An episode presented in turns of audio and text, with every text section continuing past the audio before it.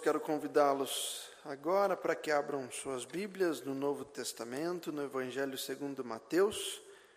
Nós estamos desde o mês de dezembro neste livro, expondo, vamos expô-lo todo. E para o trecho de hoje, nós ainda seguimos no capítulo 5 e vamos na leitura do verso 21 ao 26, dentro do tema Como Deus se tornou rei, o rei interpreta a lei: Não matarás. É o texto de hoje. Novo Testamento, Evangelho segundo Mateus, capítulo 5, versos 21 a 26. Então peço aos irmãos, como de costume, que acompanhem a leitura e deixem suas Bíblias abertas para acompanharem a exposição conforme eu for especialmente citando alguns versículos dentro deste, deste grupo de versículos aqui, né? Para que eu não, não tenha necessidade de reler o trecho, tá bem? Então, diz a palavra de Deus o seguinte: Ouvistes que foi dito aos antigos: Não matarás, e quem matar estará sujeito a julgamento. Eu, porém, vos digo que todo aquele que sem motivo se irá contra seu irmão estará sujeito a julgamento. E quem proferir um insulto a seu irmão estará sujeito a julgamento do tribunal. E quem lhe chamar tolo estará sujeito ao inferno de fogo.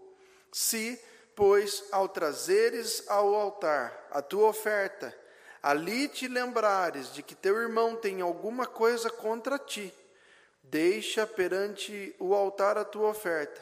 Vai primeiro reconciliar-te com teu irmão, e então, voltando, faze a tua oferta. Entra em acordo sem demora com teu adversário, enquanto estás com ele a caminho para que o adversário não te entregue ao juiz, o juiz ao oficial de justiça e sejas reconhecido, recolhido à prisão. Em verdade te digo que não sairás dali enquanto não pagares o último centavo. Vamos orar mais uma vez? Senhor, nós clamamos a Ti que receba os nossos louvores e agora pedimos ao Senhor que nos instrua pela tua palavra, tão somente pela tua palavra. Ajuda-nos na atenção que devemos dar à palavra que o Senhor tem para nós nesta noite. Ajuda-nos também nas demais aplicações, além destas que serão propostas, para que cada um de nós possa entender a mensagem e aplicar nas necessidades particulares que muitas vezes somente o Senhor e nós conhecemos. Ajuda-nos, Deus, para que sejamos mais parecidos com Jesus e sejamos filhos que glorificam o teu nome em todo o tempo. Assim nós pedimos a ti em nome de Cristo. Amém, Senhor.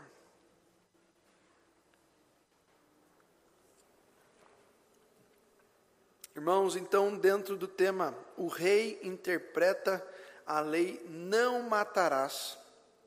Nós vamos vir, ver na noite de hoje que seguimos no Sermão do Monte. Este sermão descrito, registrado aqui por Mateus, vai até o capítulo 7.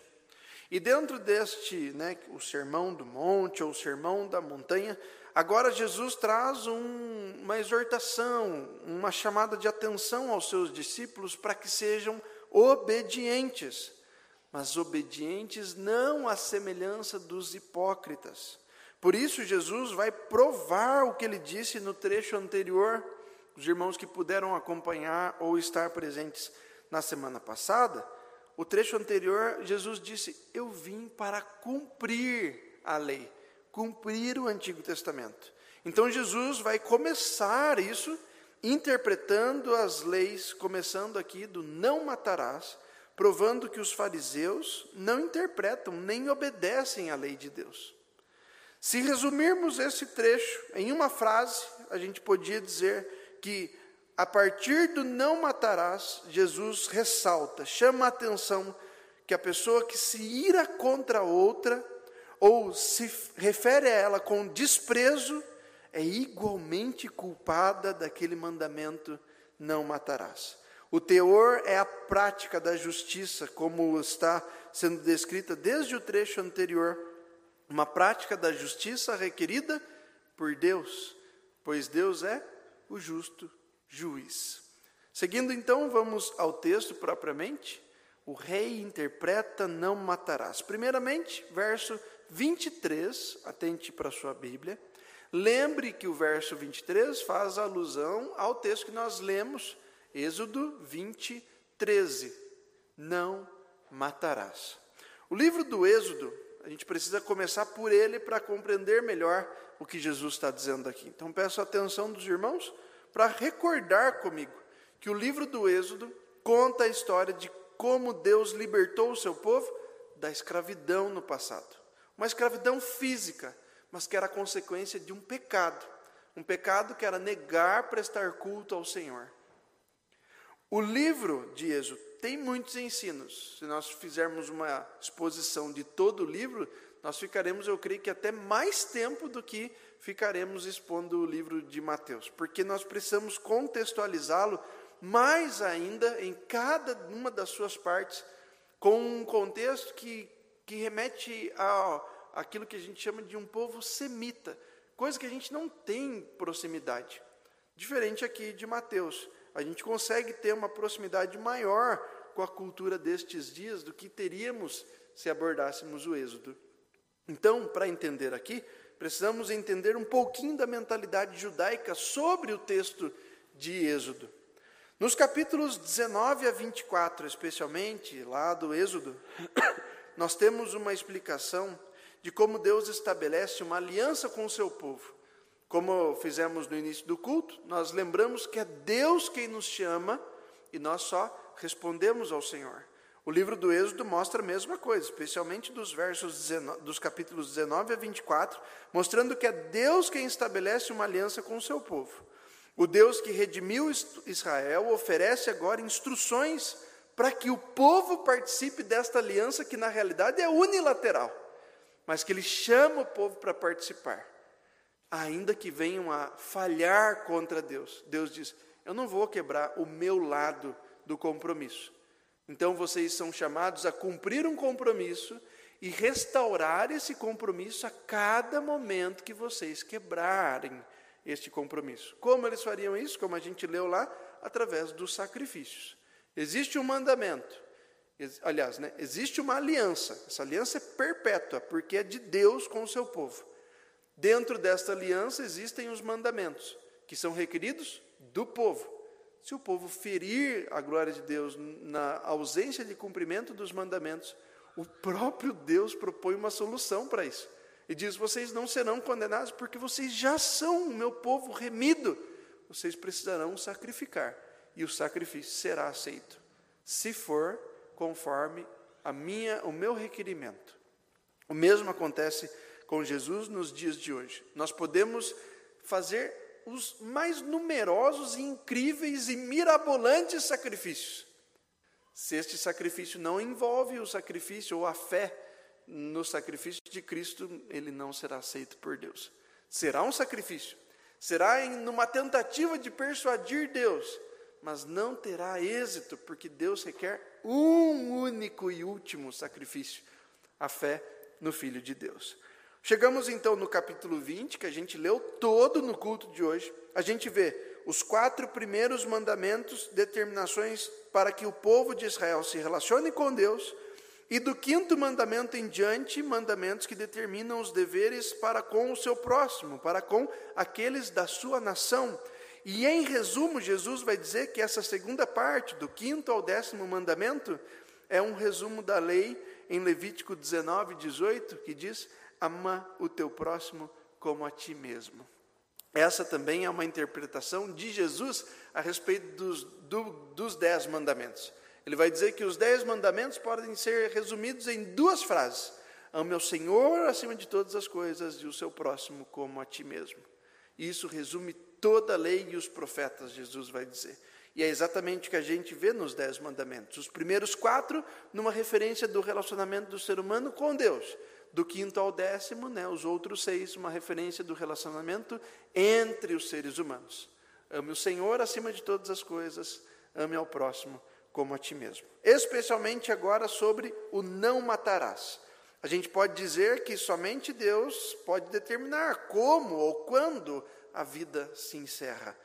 Se Deus concede dignidade individual a cada ser humano, como a gente vê lá em Gênesis 1, 26, criando homem e mulher à sua imagem e semelhança, e nisto conferindo dignidade individual para cada ser humano que vier à existência, Deus diz no não matarás que sujar a reputação do próximo viola o propósito de Deus com a criação.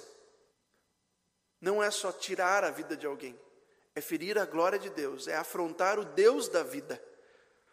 Notemos que a lei é para o povo de Deus, portanto, na nação de Israel, cada pessoa merece desfrutar de respeito por sua vida e também desfrutar do respeito pela vida do próximo.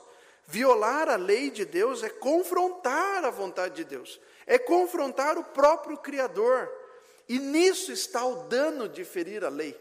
Não é só retirar o privilégio da vida de alguém, mas é ferir a glória de Deus. Se nós esquecemos que Deus é o legislador, a gente só trata da lei num âmbito horizontal, mas a gente tem que lembrar do âmbito vertical da lei. Tudo que a palavra diz, ela diz sobre Deus, sobre a glória de Deus, sobre a vontade de Deus. E quando a gente quebra ou falha ou frustra a vontade de Deus, nós ferimos e manchamos a glória do Senhor. E nisto consiste o pecado. Davi, quando diz Pequei contra ti, contra ti somente, fiz o que é mal perante os teus olhos. Ele não deixou de sacrificar. Ele feriu a Deus na má intenção contra um, uma pessoa.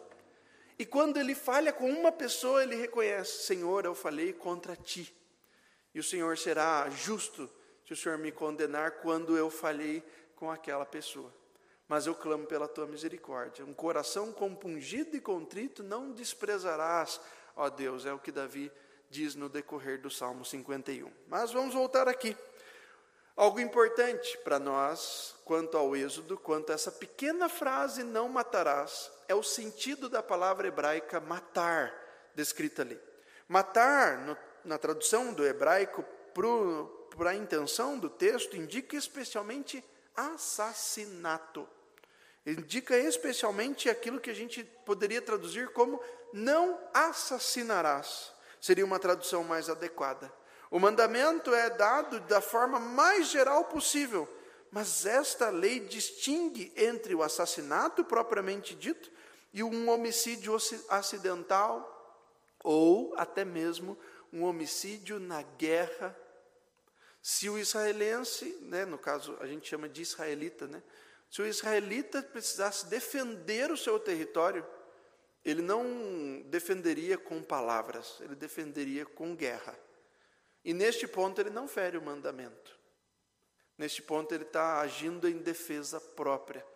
Mas entre o povo, ele está terminantemente proibido de afrontar o seu próximo, tirando-lhe a vida. Um texto que vai tratar sobre isso é o capítulo 21 de Êxodo. Se você tem interesse sobre o que Deus diz sobre o aborto, o que Deus diz sobre a eutanásia, o que Deus diz sobre a afronta em dias de guerra, se você deseja ser um policial, mas você pensa, nossa, mas daí se eu precisar né, tirar a vida de alguém, como é que vai ser? Deus vai me punir com a morte eterna? Leia Êxodo 21. O Senhor vai esclarecer não só para você que quer ser um policial, mas para todos nós. Nós precisamos elucidar essas questões e o texto de Êxodo 21 nos ajuda nisso. Então, seguindo ainda no capítulo 21, a gente aprende que esse mandamento, não matarás, jamais foi estendido pelos israelitas como uma proibição, por exemplo, até mesmo da pena de morte. Isso é um assunto bastante controverso que a gente pode tratar em algum momento, mas os irmãos lendo Êxodo 21 terão a mesma perspectiva que eu estou trazendo para vocês aqui claramente. Inclusive, a proibição parece ser destinada a evitar o assassinato do próximo. Então, se há alguém no povo de Israel que causa dano e danos de morte, essa pessoa precisa sair desse lugar. A pessoa precisa ser aprisionada. No conceito hebraico, essa pessoa precisa ser ferida.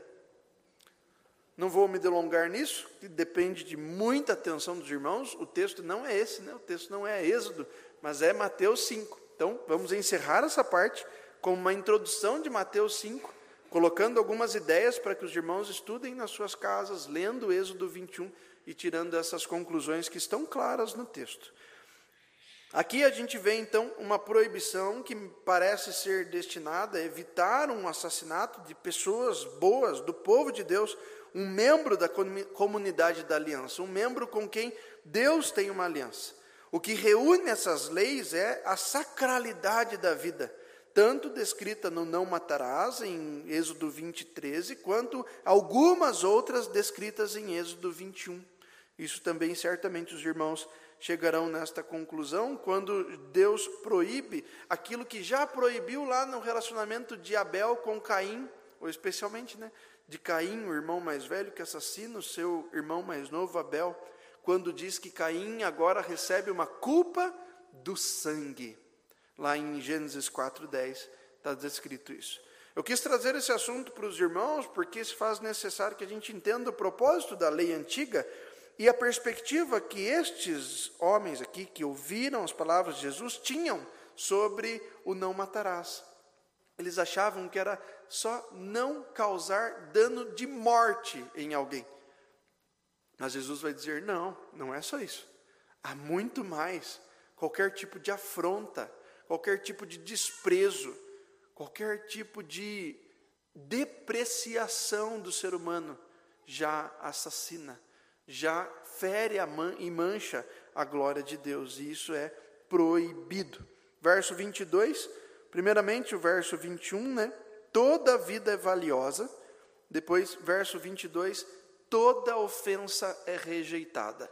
Primeiro verso 21, toda vida é valiosa, e agora verso 22, toda ofensa é rejeitada. Os irmãos podem atentar para o verso 22 e perceber Conforme Jesus afirma aqui, o problema está na liberação de poder violentar o ser humano, só não matar. Eles podiam agredir, eles podiam xingar, eles podiam prender, era só não tirar a vida daquela pessoa. Como se assim não ferissem o sexto mandamento. Era essa a perspectiva do judeu. Tanto que no sacrifício, na, na ação de apedrejamento, isso estava pressuposto. Por exemplo, a morte de Estevão certamente não foi premeditada. Certamente a intenção daqueles lá em Atos 7 não era matar Estevão, era apenas feri-lo gravemente. Porque se eles matassem, eles feririam o não matarás, mas ferir eles podiam. Eles podiam calar aquela pessoa, agredi-lo de forma a deixá-lo inválido, porque o não matarás é só não assassinar. Pense a gravidade desse pensamento. Ele corresponde a questões que levam à permissão, por exemplo, de, de tortura. Uma pessoa que pensa assim pode dizer: não, vou pegar aquela pessoa, vou torturar aquela pessoa, porque eu só estou proibido de tirar a vida dela. Isso é um absurdo, é uma, uma interpretação maligna do texto bíblico, que se apropria do texto para defender a maldade do seu coração. Muitas vezes, irmãos, era exatamente isso que esses fariseus estavam fazendo. E a gente vê que isso é real na morte de Estevão.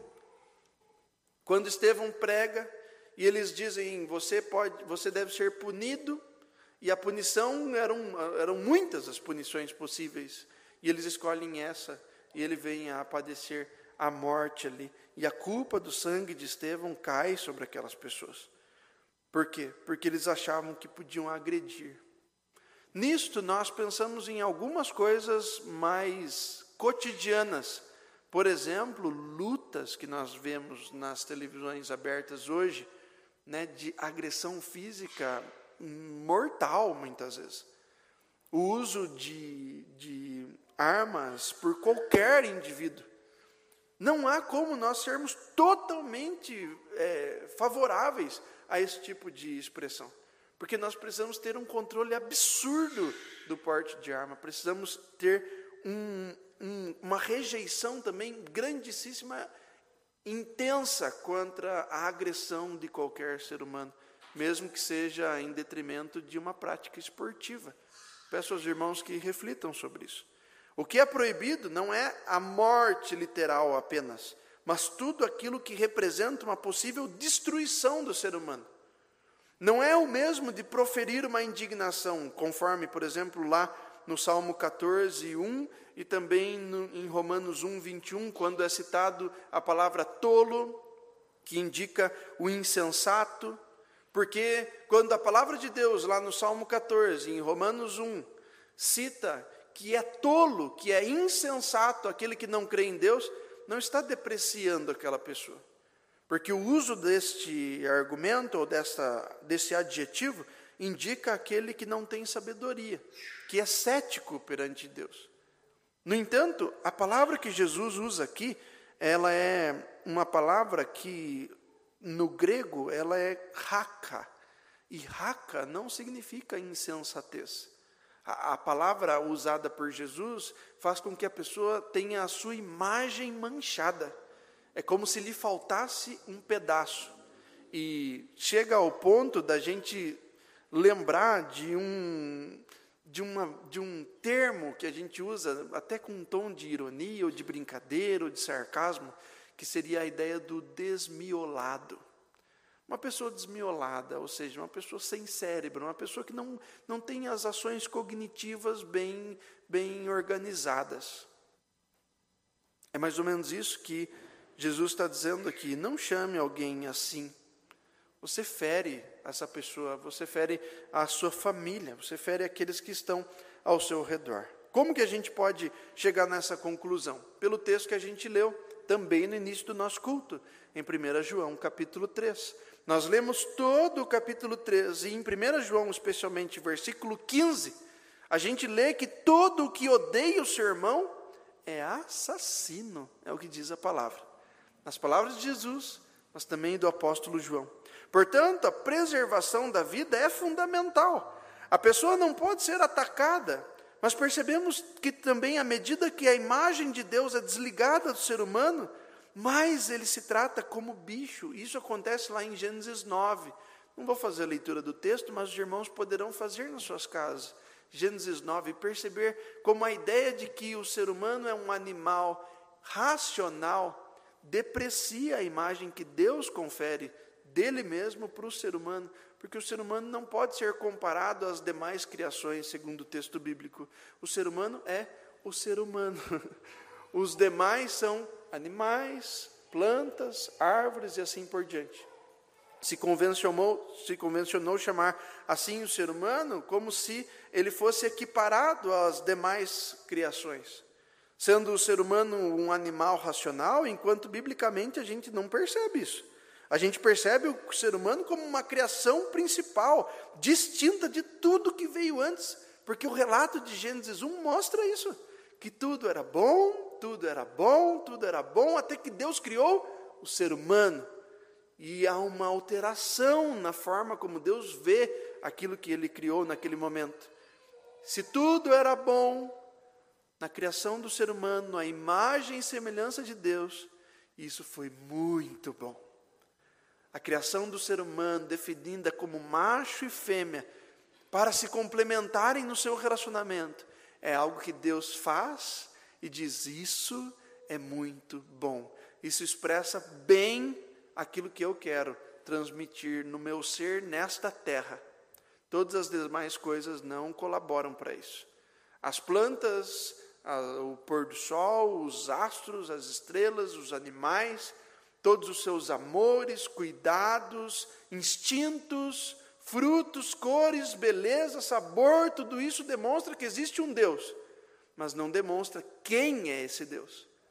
Mas especialmente na união da masculinidade com a feminilidade, num harmonioso relacionamento, nós notamos neste relacionamento aquilo que depois, né, posteriormente, vai ser definido biblicamente como o relacionamento de Deus com o seu povo, do noivo com a noiva, Cristo e a igreja. E isso sim exemplifica o que Deus quer manifestar nesta criação, o seu grande amor pela sua criação. Somente o ser humano consegue transmitir essa graça e essa verdade.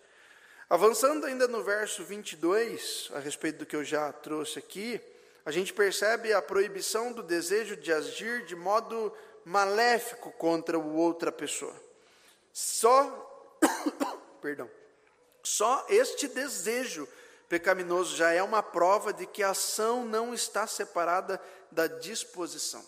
Tudo na nossa vida, nós precisamos lembrar que antes de ser trazido na boca, antes de ser realizado com as mãos, já nasceu no coração. E é o coração a fonte dos males ou a fonte das benfeitorias. Por isso, como diz Provérbios, se você vai guardar alguma coisa, guarde o seu coração. É dele que procedem as bênçãos e as maldições. Para Jesus é mais ou menos isso também que ele está dizendo em outras palavras, porque ele vai dizer: não adianta você evitar de agir contra alguém, se você desejou agir contra alguém. Então pense bem nos desejos do seu coração e clame ao Senhor arrependido de também ter desejado coisas malignas, porque isso também agride a glória de Deus, também faz com que você se torne uma pessoa que é digna de arrepender-se diante de Deus.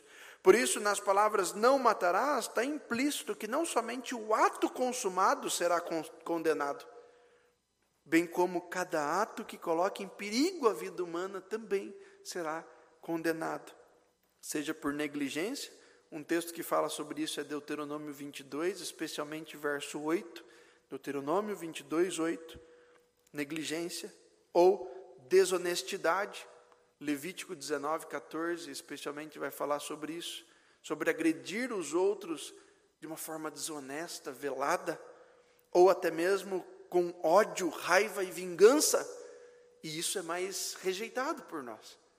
Quando o ódio, a raiva, a vingança vem, nós tentamos controlar e abrir mão, mas isso também está em Levítico 19, verso 17 e 18. Mas e a negligência? Negligência é quando você finge que não viu. Ou a desonestidade, que você faz parecendo que não fez. Na escola, muitas vezes a gente faz isso quando criança. A, o, o, a criança é maldosa, vê alguém correndo, ela vai lá e encosta o seu pé na, num calcanhar daquela, da outra criança e a criança cai. E quando a criança cai, ela logo olha para trás para ver quem foi. E o que está acontecendo? Aquele que causou o acidente está fingindo que nada aconteceu. Seria negligência. Seria fazer fingindo que não fez. Ah, seria desonestidade, melhor dizendo. Mas a negligência nós muitas vezes fazemos também. Quando vemos uma pessoa sofrendo, quando vemos uma pessoa passar necessidade e fingimos que não vimos. Nisso também nós podemos estar agredindo aquela pessoa porque não gerou em nós o desejo de ajudar. E quando nós não desejamos ajudar, nós somos omissos, e a omissão também é um grave pecado contra o Senhor. Vamos à última parte, dos versos 23 a 26. É um trecho maior, mas não necessariamente na exposição, apenas no texto aqui que Jesus quer trazer. Então, a primeira parte, o verso 22, nós vimos que o rei interpreta a lei não matarás, dizendo que toda vida é valiosa.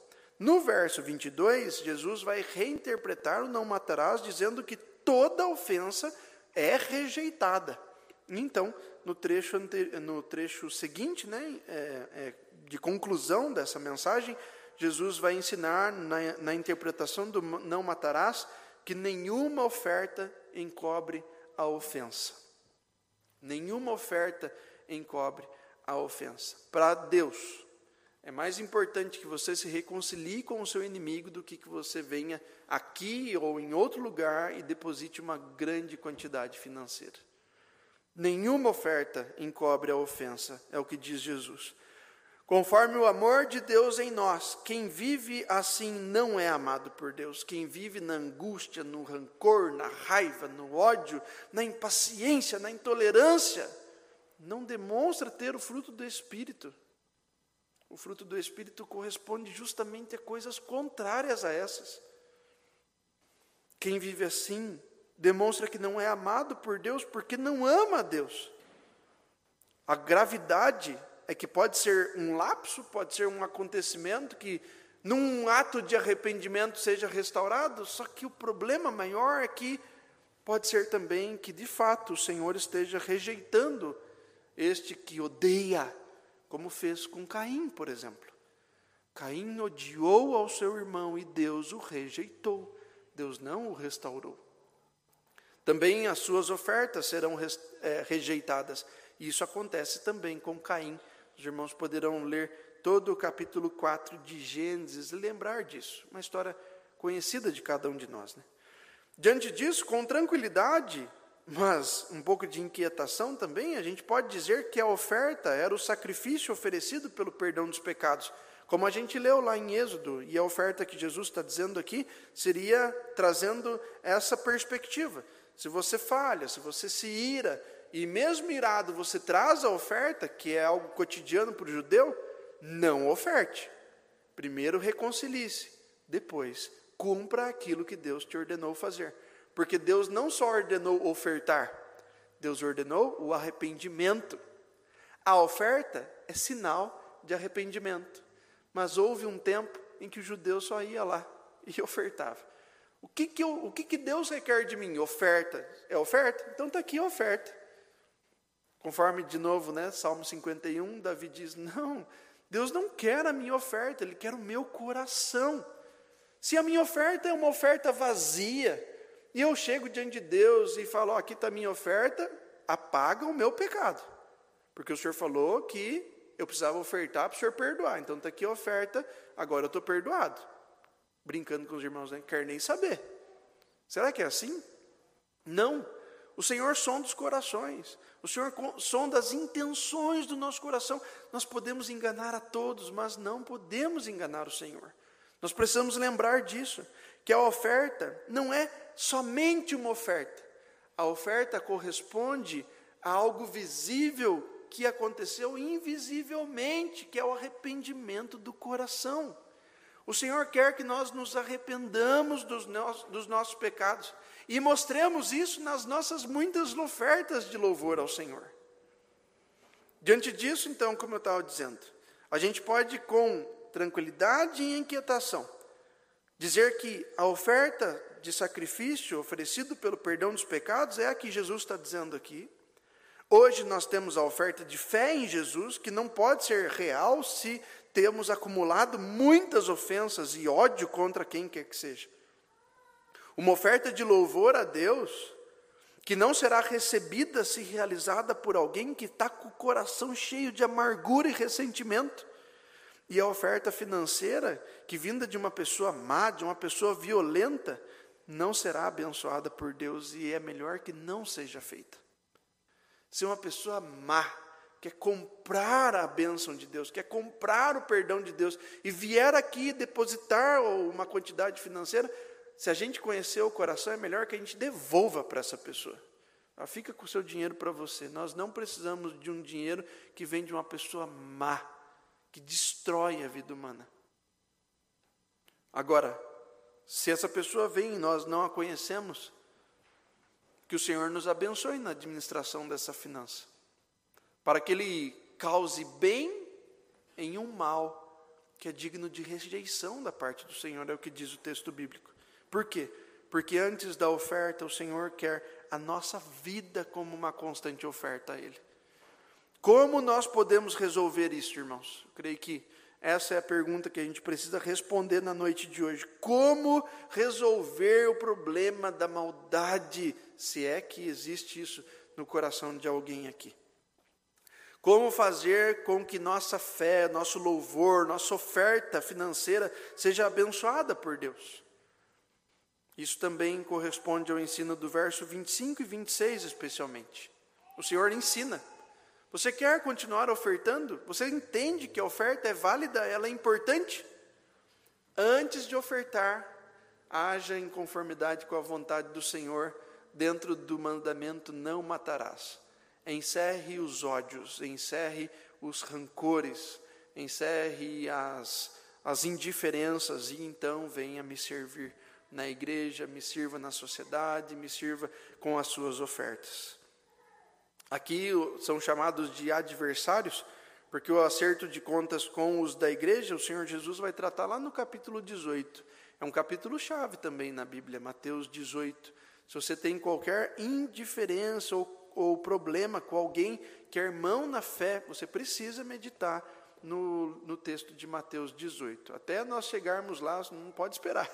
Você tem que resolver isso. Então, leia na sua casa, pense sobre isso e, e procure ajuda, se for o caso, mas restaure as suas ofensas aí, entre os irmãos da igreja.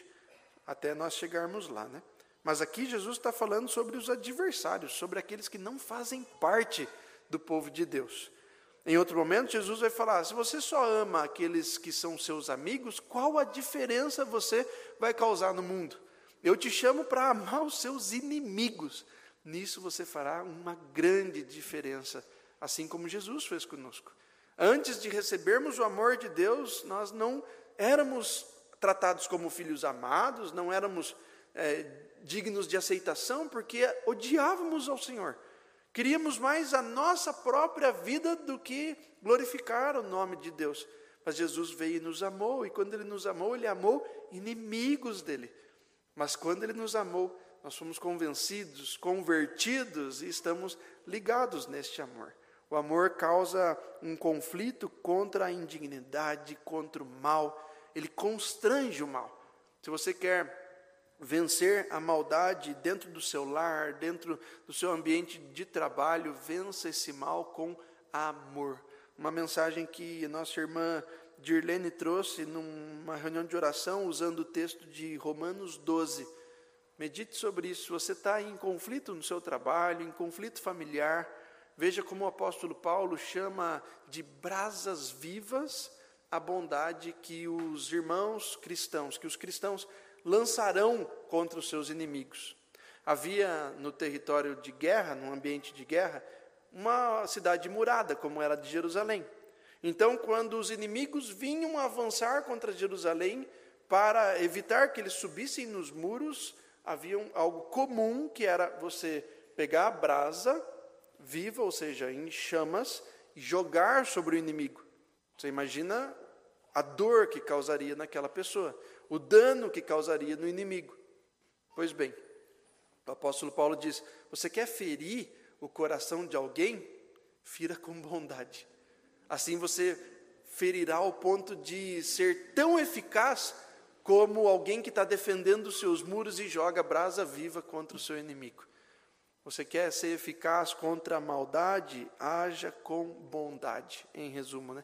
Romanos 12 trata sobre isso. Os irmãos podem também meditar sobre isso. Então, nesse trecho final, já caminhando para o fim, Jesus não está usando uma linguagem humana, mas uma linguagem divina.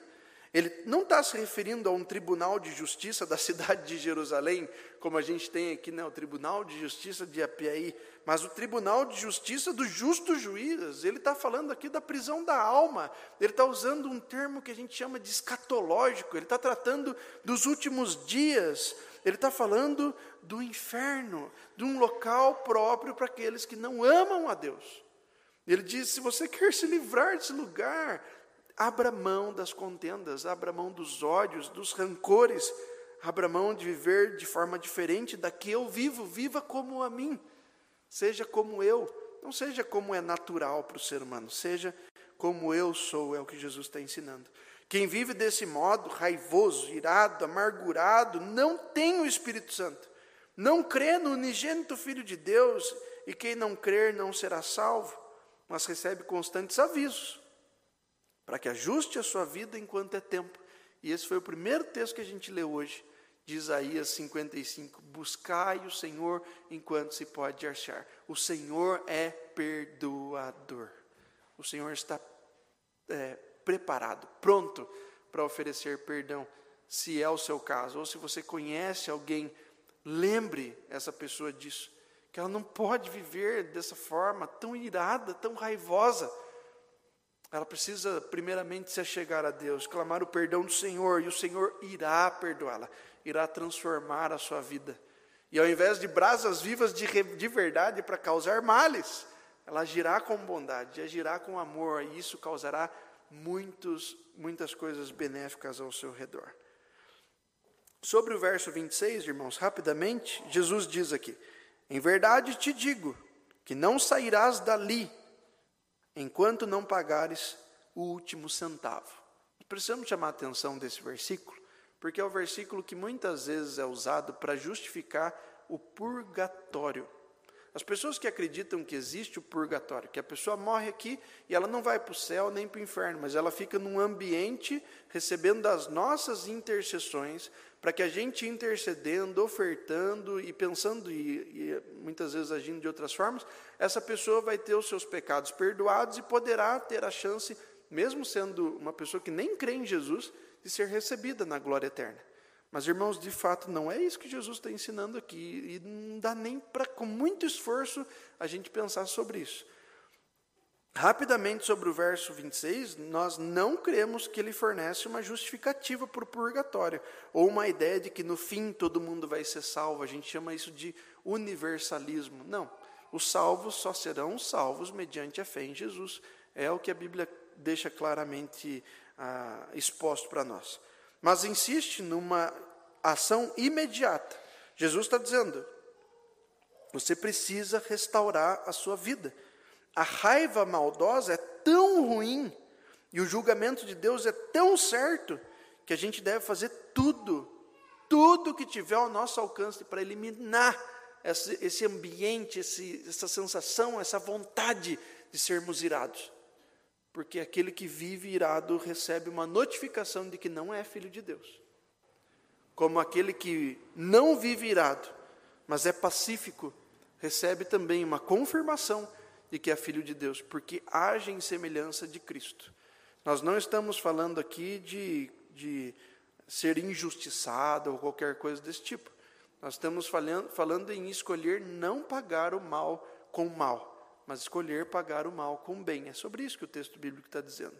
Se você está sendo injustiçado e quer procurar os seus direitos, quer ir para a justiça comum, alguma coisa assim, é, você não é proibido disso. Você precisa orar ao Senhor, clamar ao Senhor que te dê o direcionamento para melhor ação, mas não quer dizer que você deve perdoar inveteradamente qualquer reação que as pessoas causem contra você. Não é isso que o texto bíblico está dizendo, tá bom? Rapidamente, né? E se alguém tiver mais dúvidas sobre isso, pode me procurar durante a semana para a gente conversar ou então expor alguns outros textos sobre isso, tá bem? Para nós concluirmos hoje, então, a mensagem é, que nós ouvimos da parte de Deus nesse texto, nós aprendemos primeiro que o rei interpreta a lei, porque ele veio cumprir a lei, e a lei de hoje é: não matarás. Por quê? A vida é valiosa, toda ofensa será rejeitada e nenhuma oferta encobre a ofensa. Essa é a importância do texto de hoje. Diante disso, a gente aprende que o sexto mandamento, né, o não matarás, envolve muito mais do que o ato final de tirar a vida. Porque, conforme o ensino de Jesus, esta é uma questão que nasce no coração humano, e se nasce no coração humano um desejo maligno, esse desejo é digno de arrependimento. Ainda que ele não seja consumado, nós precisamos nos arrepender disso.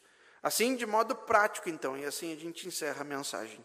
Primeiramente, a gente deve ser contra todo tipo de violência contra qualquer ser humano.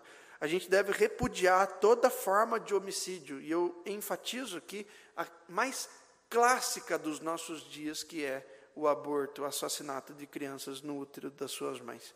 Porque a aceitação da morte demonstra nossa insensibilidade, demonstra nossa indiferença, e isso não vem de Deus.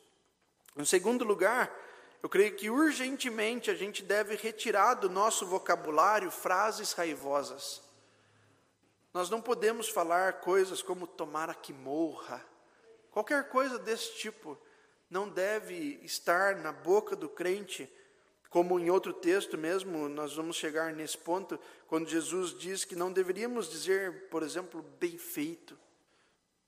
É, aquela pessoa merecia, com tons de raiva, com tons de vingança, com desejo de, de com, com prazer na, no dano causado contra alguma pessoa. Nós precisamos repensar a respeito dessas coisas, porque conforme especialmente esse trecho bíblico não é bom que o cristão viva ou conviva com esse tipo de sentimento.